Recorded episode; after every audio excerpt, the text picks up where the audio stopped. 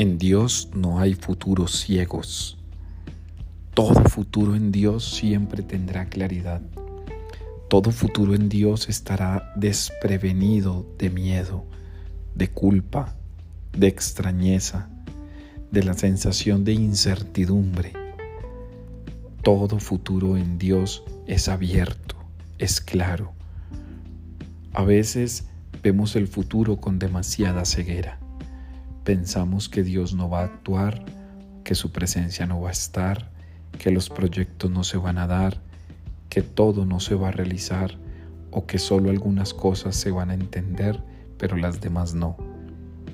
Estas formas de encapsular en nuestra manera de pensar futuros ciegos no nos permiten confianza, no nos permiten creer, no nos permiten esperar. A veces contaminan nuestra esperanza.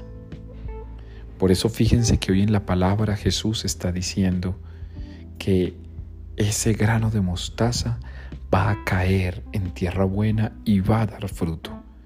De entrada, Él nos abre un futuro de luz, no nos deja en la ceguera.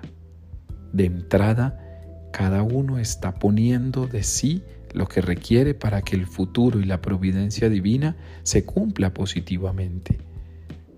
No construyamos futuros ciegos. En Dios no hay futuros ciegos. En Dios el futuro es sorpresa, asombro, novedad, pero siempre será esperanza, claridad y luz.